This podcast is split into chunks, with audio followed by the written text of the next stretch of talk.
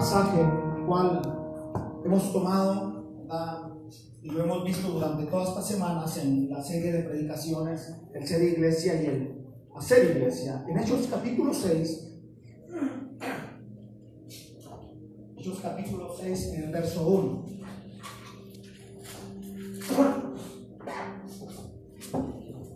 Bendito tu nombre, Dios, para siempre. Si lo tiene, ponemos de acuerdo con un fuerte amén. Aleluya. Capítulo 6, en el verso 1. Si en aquellos días, perdón, como creciera el número de los discípulos, hubo murmuración de los griegos contra los hebreos de que las viudas de aquellos, dice la escritura, eran desatendidas.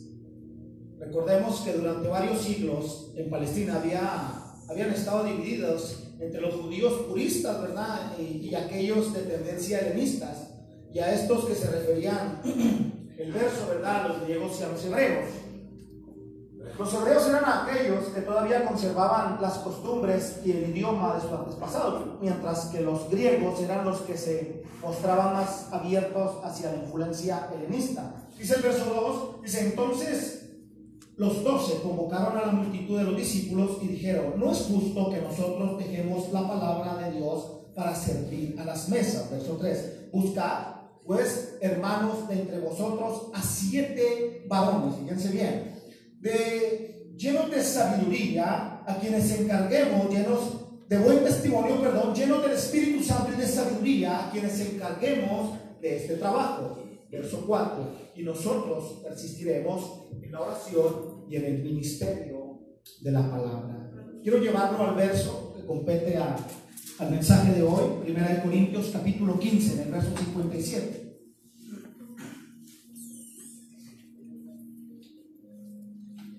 Primera de Corintios, capítulo 15, en el verso 57, lo tenemos. Estaremos leyendo el 57 y cerramos en el 58. Estamos ahí, dice la palabra de la siguiente manera, las gracias sean dadas a Dios, que nos da la qué? La victoria, ¿por medio de quién? De nuestro Señor Jesucristo. Verso, verso 58. Así que, hermanos míos,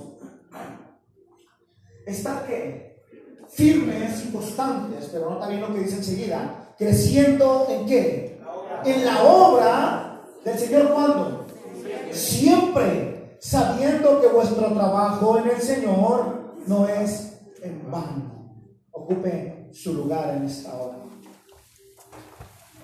De alguna manera el, apóstol Pablo habla esto y, por la situación que se estaba viviendo en la iglesia de Corinto, de que algunos estaban enseñando acerca de que no había resurrección. Pero entonces el apóstol Pablo, vea, les hace saber que Jesucristo ha resucitado entre los muertos. Pero es entonces, ¿verdad?, que nosotros tomamos este verso 58, ¿verdad?, para hablar del mensaje de hoy. Durante toda esta serie de predicaciones, ser iglesia y hacer iglesia, Hemos visto la importancia de ser primero antes que el hacer. ¿Estamos de acuerdo? Se nos ha estado hablando en repetidas ocasiones la importancia del ser, ¿verdad? Antes que el hacer. Donde hemos repetido en varias ocasiones que fue por Jesucristo que hemos alcanzado nosotros misericordia. Hemos alcanzado misericordia. Quien nos sacó, nos sacó de las tinieblas para posicionarnos en la luz admirable. ¿Quiénes éramos usted y yo antes de venir a Cristo? Pero ¿quién tuvo misericordia de nosotros sino Cristo? Que cambió y transformó nuestras vidas. Usted podría pensar y decir, pues es que yo era muy buena gente, es que yo no le hacía mal a nadie. No, pero si Cristo no estaba en tu vida, no había una identidad en ti. Y entonces vimos que entonces aquellos que le recibieron, nosotros que recibimos al Señor, nos dio derecho nos dio potestad, autoridad de ser llamados, hechos hijos de Dios. ¿Cuántos hijos de Dios hay en esta tarde? Habemos hijos de Dios en este lugar. Y que como hijos nosotros vimos en las, en las predicaciones pasadas que como hijos nos regimos por principios de reino. ¿Recuerdan? Que nos hablaban de cuatro principios. Y hablamos de un principio el cual habla de la honra. Que entonces si tú honrabas a Dios, ¿verdad? Por ende ibas a honrar a tu padre, a tu madre y a los demás. Y hablamos de la obediencia, ¿recuerdan?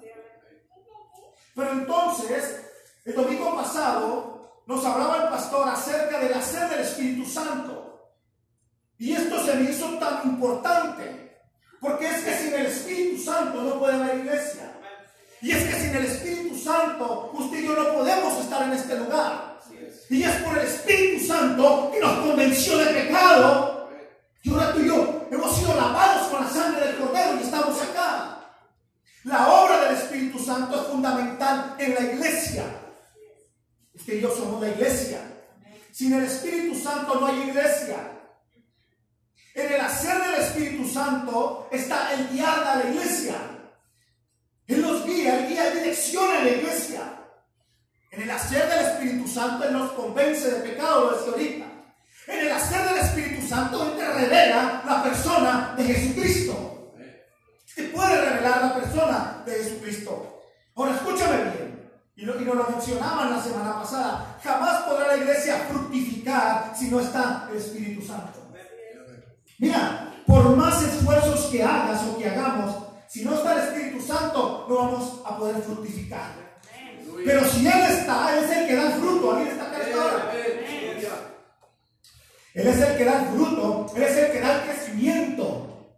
Entonces, la importancia de que el Espíritu Santo esté en la iglesia, el llevarnos a crecimiento, el llevarnos de gloria en gloria, de poder en poder y de triunfo en triunfo, se lo debemos al Espíritu Santo. Bendito sea su nombre para siempre. Sin la obra del Espíritu Santo, no se puede avivar la iglesia. ¿Alguien está acá en esta hora?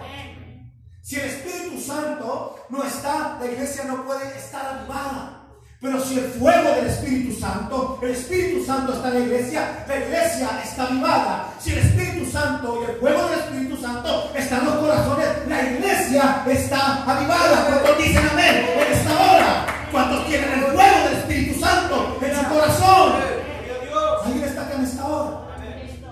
Es por el Espíritu Santo. ¿Cuántos tienen al Espíritu Santo en su corazón? Oiga, bendito Espíritu Santo. Oiga, no podemos hablar del Espíritu Santo, es hablar de la persona más extraordinaria y no, hay una palabra que pueda decir. Pero entonces, hablar del Espíritu Santo es poderoso. La iglesia para hacer, al entrar a ser, ocupaba al Espíritu Santo.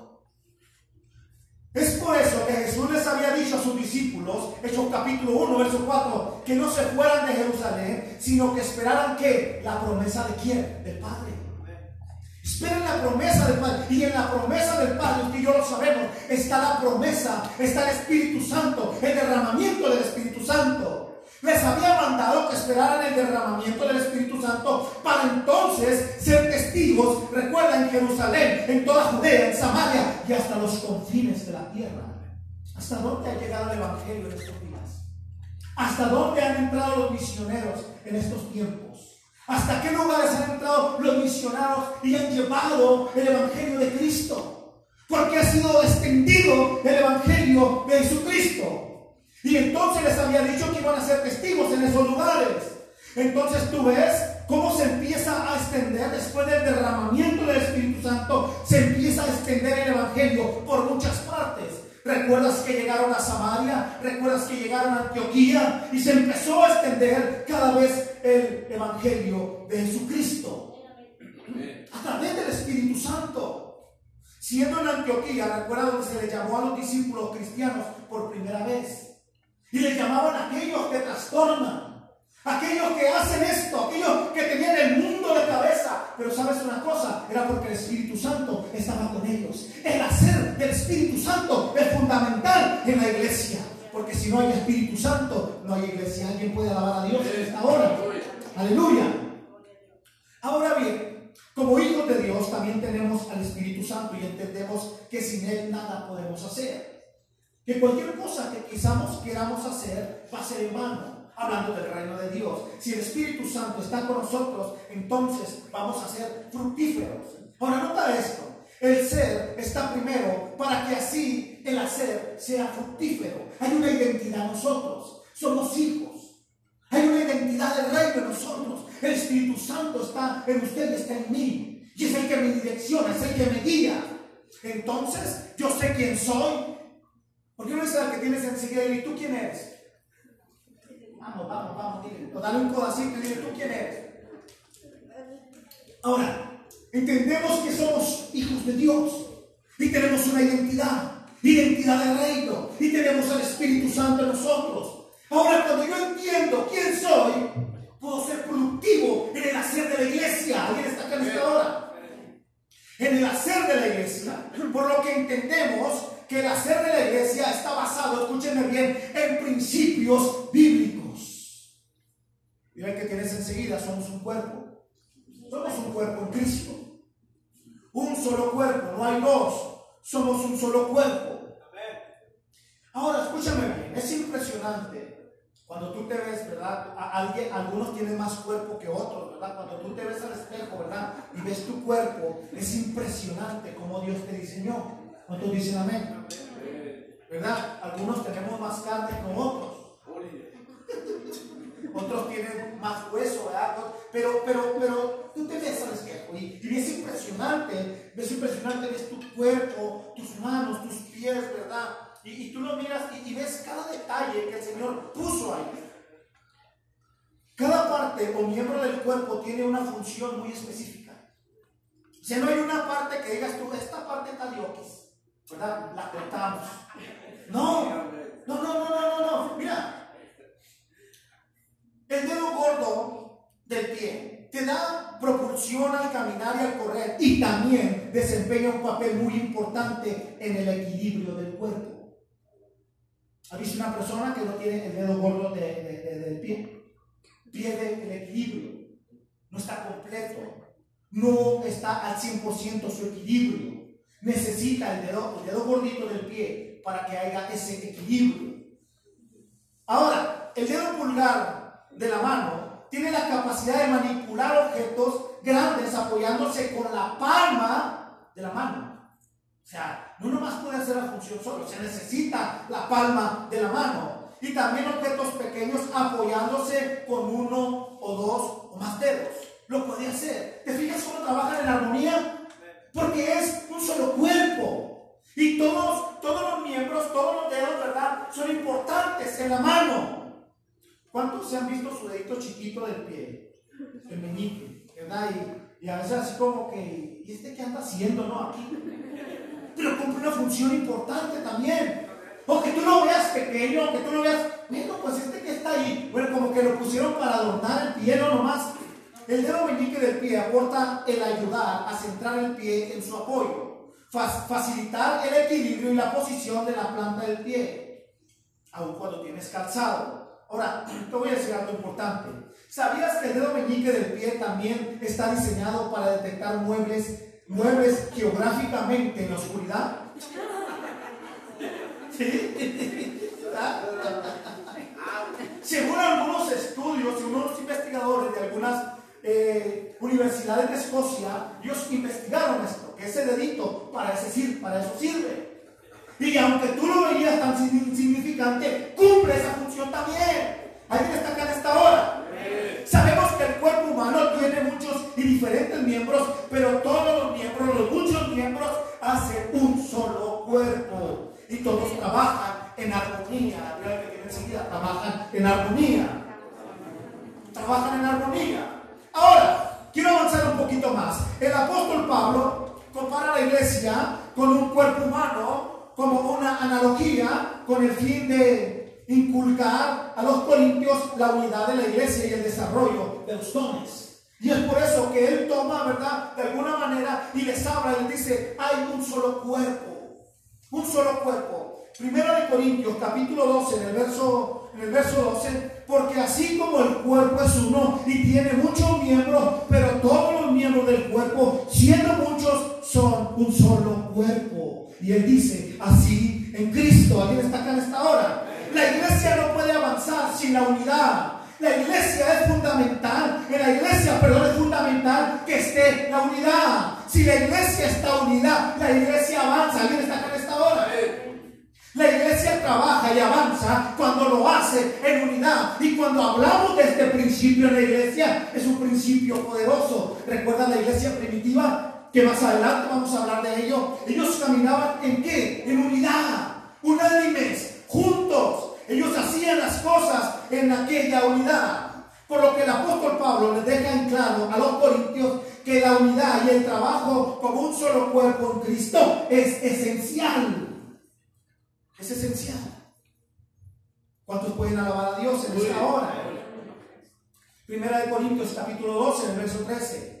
Porque por un solo espíritu fuimos todos bautizados en un cuerpo, sean judíos o sean griegos, sean esclavos o sean libres, a todos se nos dio a beber de un mismo espíritu.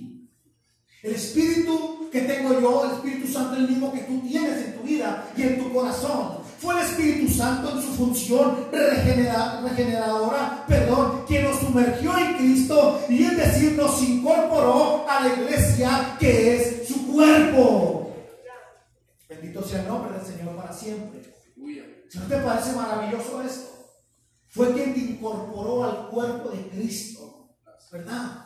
Porque antes, ¿quiénes éramos, verdad? Un cholo piedrero de la esquina. Pero ahora eres parte del cuerpo de Cristo. ¿Alguien está aquí en esta hora? Antes, ¿quiénes éramos, verdad? A lo mejor el borrachón de la esquina, el drogadicto de la esquina. Mira, pero por medio del Espíritu Santo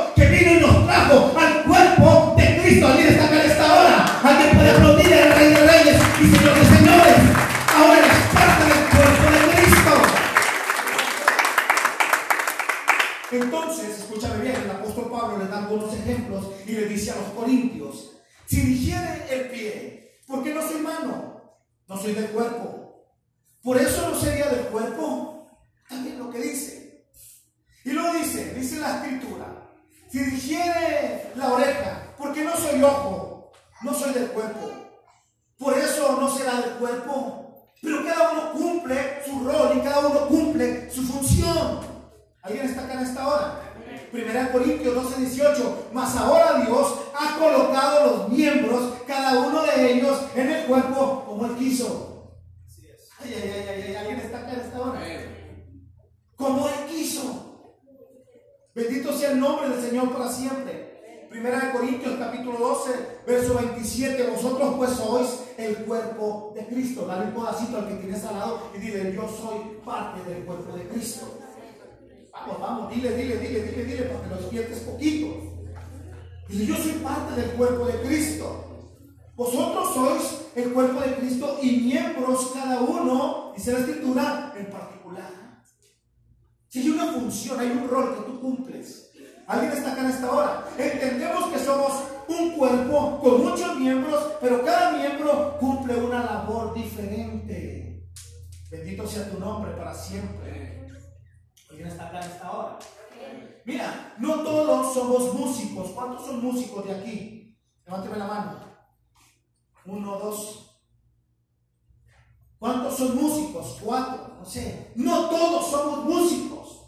Pero si agarro yo al azar y digo, vengas hermano para la batería, hermana para el bajo, hermanita atrás, agarra el teclado y agarramos al más desafinado a que se venga aquí y vamos a entonar la alabanza del domingo.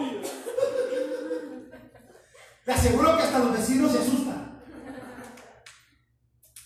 Pero usted cumple una función específica en el cuerpo de Cristo. No todos somos músicos. Pero sí hay músicos que vienen los viernes y se preparan. Porque es en el don o en el ministerio o en el talento en el cual ellos se desenvuelven y se desarrollan para que usted y yo el domingo vengamos y los critiquemos. Ah, no, perdón. Para que el domingo usted y yo vengamos y alabemos a Dios y exaltemos a Dios. Alguien está acá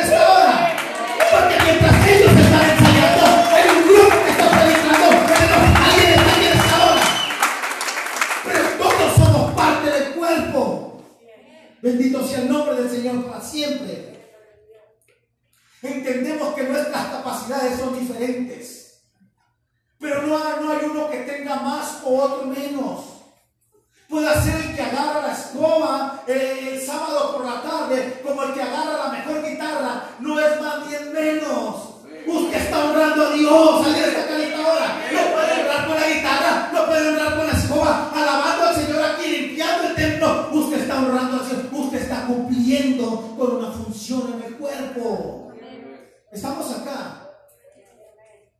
Entendemos que nuestras capacidades son diferentes, lo decía, mas el fruto tiene que ver con el ser de la persona. Diga que tienes enseguida, yo sé quién soy. Vamos, vamos, vamos, vamos, vamos, para que se despegue un poquito. Yo sé quién soy, dile, y no me parezco a nadie. ¿Y qué?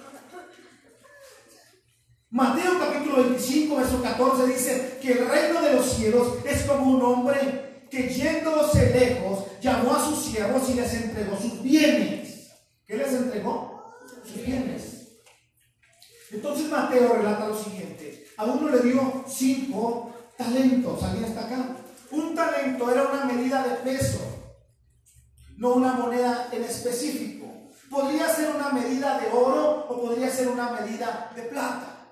Supongamos que estos tremendos le dieron una medida oro, que le dieron una medida de oro a ellos. Entonces dice que a uno le dieron cinco talentos, diga conmigo cinco talentos. A otro le dieron dos talentos y a otro le dieron un talento. A cada uno conforme a su capacidad le fue entregado. Ahora al que mayor, ¿verdad? Le dan al, que le dan más, más le van a exigir. ¿Alguien está acá en esta hora? Bendito sea tu nombre para siempre, Señor. Y yo me acuerdo de una persona que oraba aquí con frecuencia y decía, Señor, envíame a las naciones. Y yo lo oía y yo decía, no sé ni lo que está pidiendo. Alguien está acá en esta hora. Entonces, dice, a uno le dieron cinco, a uno le dieron dos y a otro le dieron uno. Pero entonces, sigue diciendo Mateo capítulo 25 que el siervo que tenía cinco talentos fue y negoció fue y trabajó con ellos y ganó otros cinco. O sea, los multiplicó. El que tenía los talentos fue y trabajó también, se esforzó y ganó otros dos. Pero el que tenía uno, él se fue, ¿verdad?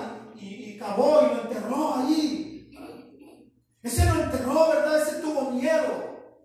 Pero entonces nota que a cada quien se le ha dado una asignación específica. Y le dieron aquellos talentos. Mas el que había recibido uno, dice la escritura, que fue y cavó y lo enterró. Enterró aquel, aquel, aquel talento que le habían dado. Ahora yo te pregunto en esta hora, ¿tú qué estás haciendo con lo que Dios te ha dado? Con lo que Dios te, te ha entregado. Esa es la pregunta.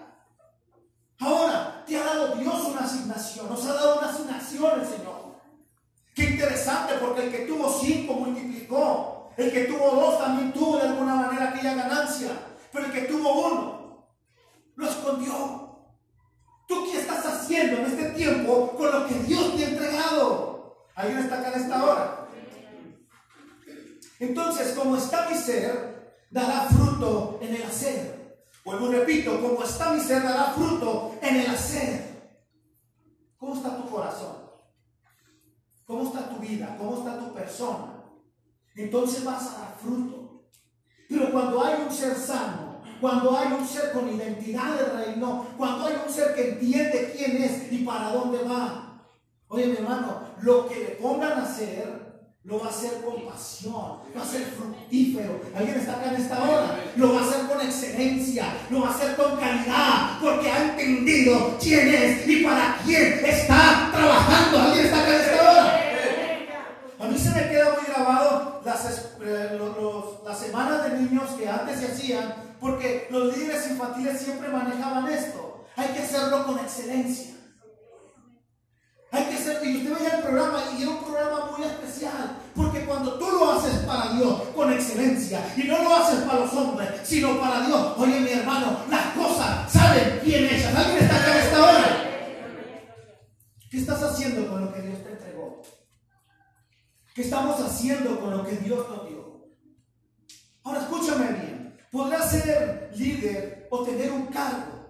Podrás ser el ujier que recibe los domingos. Podrás ser la persona que los sábados viene y hace el aseo. Podrás tener un cargo a nivel, no sé, territorial, no sé. Podrás tener algunos de esos cargos, pero no, no es mayor el que tiene un, un, cargo acá a nivel, a nivel territorial o el que vale en el reino de Dios. Somos, si alguien está aquí en esta hora, Dios va a recompensar tu fidelidad. ¿Alguien está acá? Dios va a recompensar lo que tú hagas. Si haces con fidelidad y excelencia para Dios, tu recompensa vendrá del Señor. ¿Alguien está acá en esta hora? ¿Alguien puede aplaudir al Rey?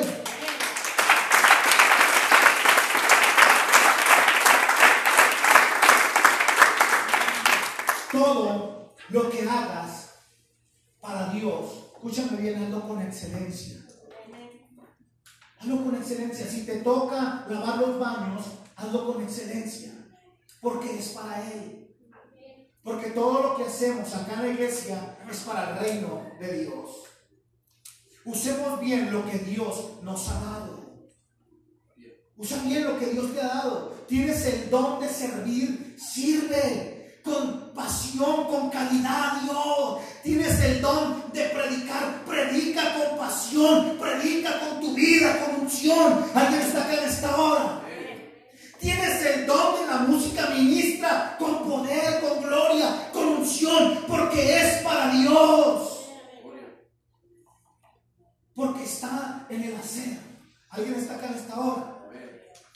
Mientras escribía yo esta predicación, me recordaba en una ocasión que me tocó ministrar en las iglesias del hermano Rubén, algunos lo conocen, al principio.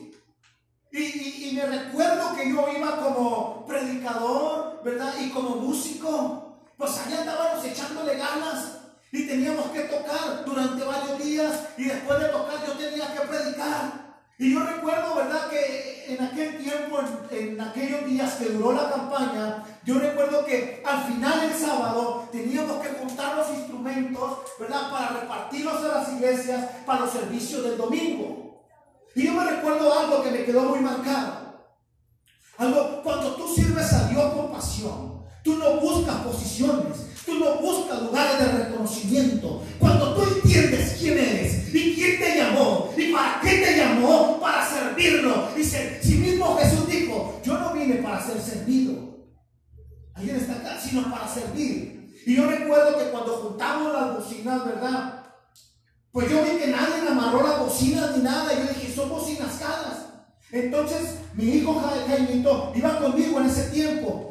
Y yo recuerdo que nos montamos en la troca atrás, ¿verdad? Me aventé por un lado la corbata y nos montamos en la troca. Y ahí vamos nosotros haciendo las deshogas, agarrando la bocina. Y yo decía, qué maravilloso, porque incluso hasta esto disfruto hacer. Cuando tú entiendes quién eres, cuando tú entiendes tu asignación, no vas a batallar en el hacer. Te van a poner, te van a dar una asignación y tú vas a obedecer. Sí, pastor, ¿para dónde? Porque entiendes que tienes identidad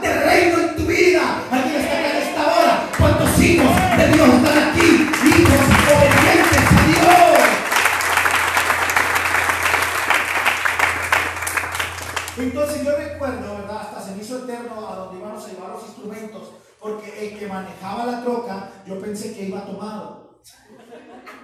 Nomás le gritaba, no sé, si no llevas vacas. Oiga, los topes los pasaba. Entonces yo me preocupaba por las bocinas y me preocupaba por mi hijo. Y yo decía, ¿qué hago? Con las 20 uñas agarrado, clamando a Dios, pidiéndole a Dios. Pero decía la señora, tú aquí me traes sirviendo. ¿verdad? No esperaba una alfombra roja. Cuando tú sirves con pasión a Dios, no esperas una recompensa. Alguien está acá en esta hora. Yo regresaba de la campaña y me decía mi esposa, ¿cuánto te dieron de ofrenda? Dos kilos de chilaca y dos kilos de frijol. Digo, así que voy prendiendo la estufa para que pongas a hacer eso. Alguien está acá en esta hora. Pero no lo haces por un pago, lo haces porque estás agradecido con Dios, porque Él, aleluya, te hizo su hijo y que Alguien puede aplaudir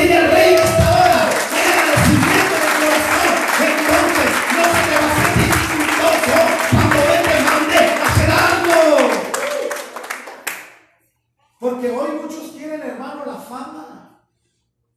Hoy muchos quieren las plataformas, ¿verdad? Con luces muy bonitas. No, no ha entendido su ser. Pero cuando tú entiendes quién eres, alguien está acá en esta hora. Es que mire, es que yo ya soy esto.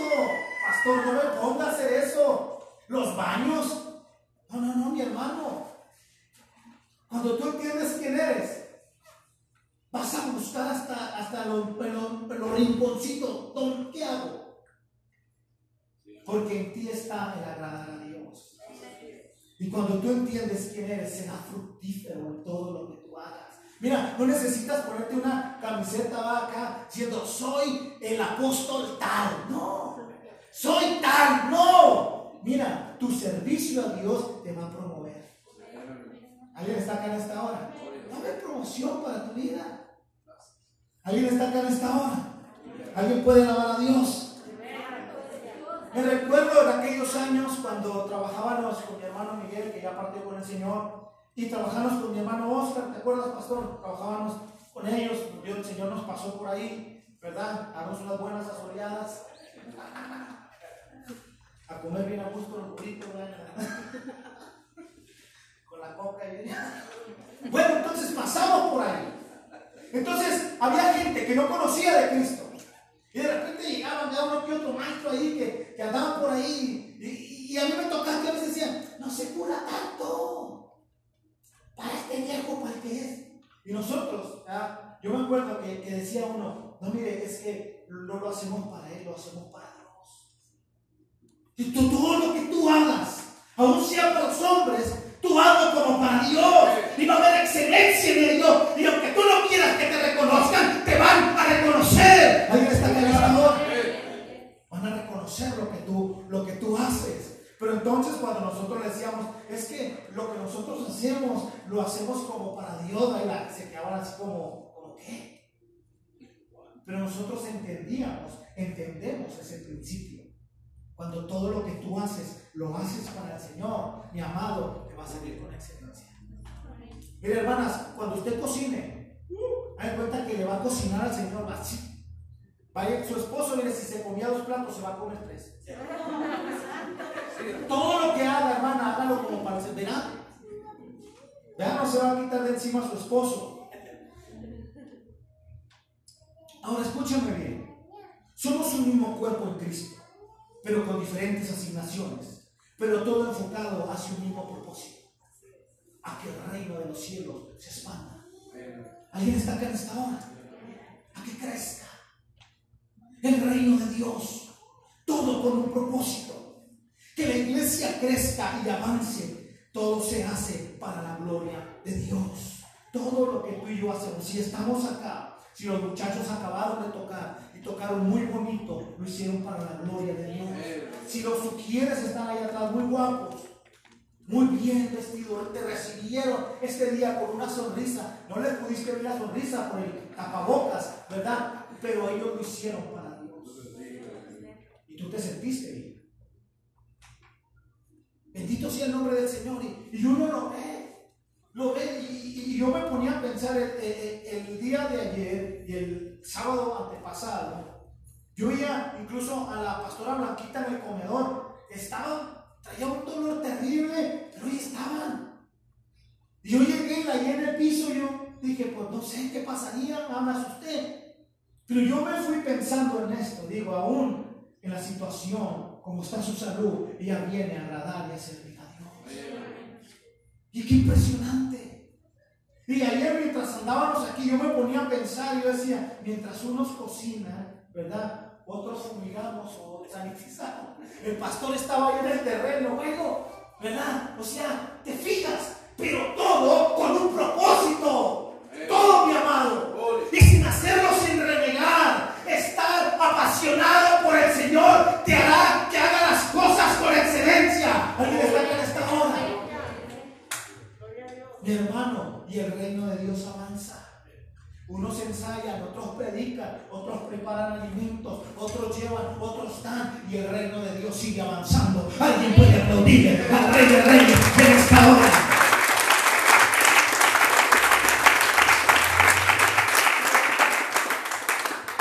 Quiero irme encaminando al final. Quiero que vaya conmigo. Primera de Corintios capítulo 15, verso 58. Es en el verso en el cual empecé mi mensaje. Primera de Corintios, capítulo 15, en el verso 58. Nota al apóstol Pablo. Dice la escritura, Primera de Corintios 15, 58. Así que, hermanos míos, qué maravilloso saludo ¿no? El apóstol Pablo, ¿verdad? Imagínate lo que WhatsApp, ¿verdad? Al apóstol Pablo con estas palabras. Así que, hermanos míos, amados, le dice, estar firmes. Y constantes. Creciendo en la obra de quién? ¿De quién es la obra? Creciendo en la obra del Señor. Pues a veces, cuando traigan ánimo, hagan, trabajen. Dice, creciendo en la obra del Señor siempre. Señor, cuando las tormentotas, cuando las cuando el proceso, Señor, a veces vas a traer un funeral dentro de ti. Sí, vas a traer un funeral dentro de ti, pero vas a estar sirviendo aquí con una sonrisa en tu rostro. ¿Por qué? Porque tú has entendido quién eres y a quién sirves. ¿Alguien está acá en esta hora? Así que hermanos míos amados, estar firmes y constantes, creciendo en la obra del Señor siempre, sabiendo que vuestro trabajo en el Señor, esto también me gusta mucho, sabiendo que vuestro trabajo en el Señor no es humano. No, el pastor Dani no va a traer una chequera, ¿verdad, hermanos? Para ver, hizo el aseo 1500, que voy a ungir 2000. No, no, no, no, no, no, no. Hay una paga mejor. Ay, ay, ay,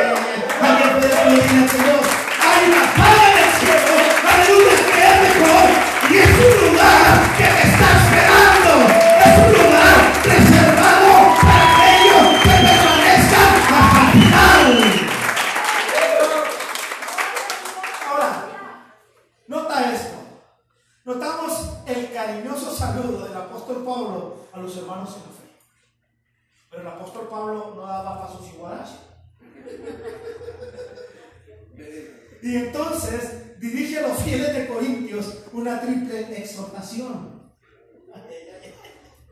Número uno, le dice, hermanos míos, manténganse firmes. Y eso es para nosotros. El mantenerte firme, mi hermano. Manténganse firmes en las verdades de la fe que aprendieron, que hemos aprendido y en las normas de conducta que caracterizaron a los que han seguido las pisadas de Cristo. ¿Cuántos están siguiendo las pisadas del Señor? Cuando miramos la vida del Señor, tú lo miras enfocado y entregado en el ser para que el hacer fuera efectivo. Él esperó el tiempo preciso. ¿Alguien está acá en esta hora? Y no por ser el Hijo de Dios, Él esperó el tiempo preciso. ¿Alguien está acá en esta hora? Que a Jesús tú lo ves predicándole a quién? A los pobres. Mateo 15, 5. Y el Evangelio le es predicado. O sea, tú ves a Jesús en el hacer. ¿Alguien está acá en esta hora? Entonces tú miras a Jesús haciendo descansar a las multitudes para darles pan. Juan capítulo 6, del verso 10, verso 11. Tú lo miras entregado en el hacer. Tú lo miras a Jesús despidiendo multitudes, atendiendo multitudes, tomando barcas y predicándoles a aquellos. ¿Alguien está acá en esta hora? Direccionándolos. Bendito sea su nombre para siempre. Número dos, hermanos míos, sean inconmovibles.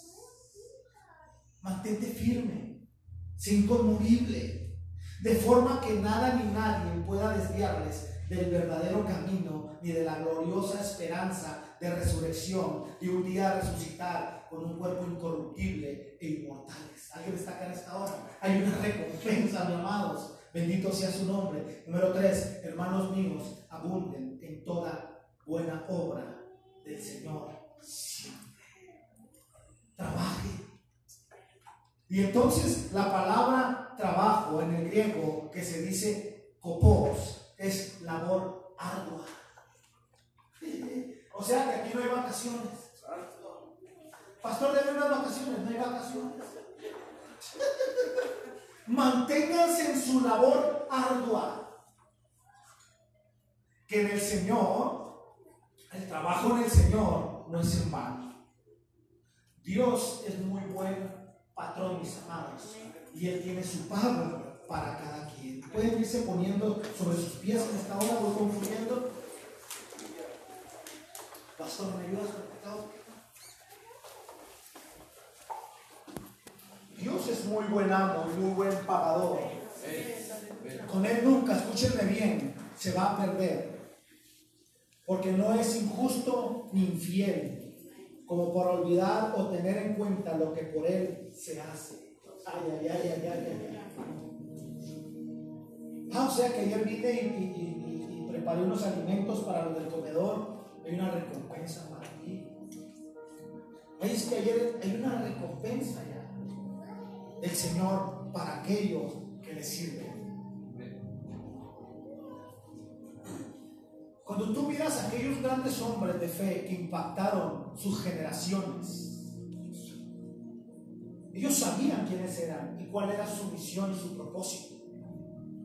Cuando tú ves a aquel reconocido misionero llamado John Patton, que aunque le decía no vayas para allá, él tomó la decisión de ir y llevar el evangelio a los antropófagos, a los caníbales. Cuando le decían te van a comer, te va a pasar esto. Ya mandamos dos misioneros y se los comieron. Pero más sin embargo, ellos entendieron cuál era su asignación.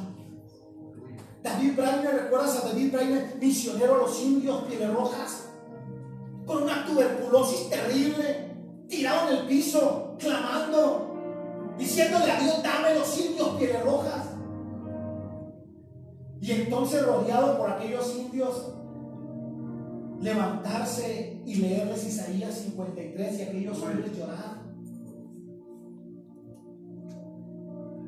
Es impresionante.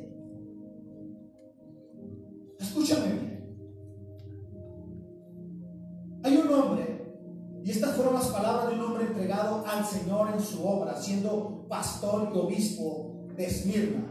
Ya a finales de los años o del año 155 después de Cristo, cuando fue aprendido y llevado ante el procónsul o gobernador de una provincia, obligado a renunciar a su fe, estas palabras dijo Policarpo de Esmirna, llevo 86 años sirviendo a mi Dios y ningún mal me ha hecho. ¿Cómo he de maldecir a mi rey que me salvó? Llevo 86 86 años sirviendo de esto me sorprende. Y usted quizá conozca, ¿verdad?, el martirio de Policarpo, cómo lo llevaron a la hoguera y con una serenidad, ¿verdad? Ahí él estaba, esperando la muerte. Quiero ir cerrando. Cuando nosotros vemos al apóstol Pedro, tú ves que fue un hombre pescador, un hombre experimentado en la pesca, fue escogido por Jesús, tenía un carácter terrible. En una ocasión, recuerdan al apóstol Pedro que en una ocasión la hizo de torero, cortó una oreja, negó a Jesús, fue confrontado por Jesús, fue tratado en su ser, Pedro, fue lleno del Espíritu Santo para entonces entrar en el hacer, un hacer efectivo y poderoso. Hechos capítulo 2 da un mensaje y se convierte en tres mil almas para Cristo. En Hechos capítulo 5 dice la palabra que sacaban a los enfermos, los ponían en las calles para que siquiera la sombra de Pedro tocara a los enfermos. En Hechos capítulo 3 usted ve que le da la mano a un, a un hombre cojo y le dice que se ponga de pie. ¿Alguien está acá en esta hora? Y al final de sus días pide ser crucificado cabeza abajo por no sentirse digno de morir como su maestro. Cuando tú entiendes quién eres, servirás con pasión.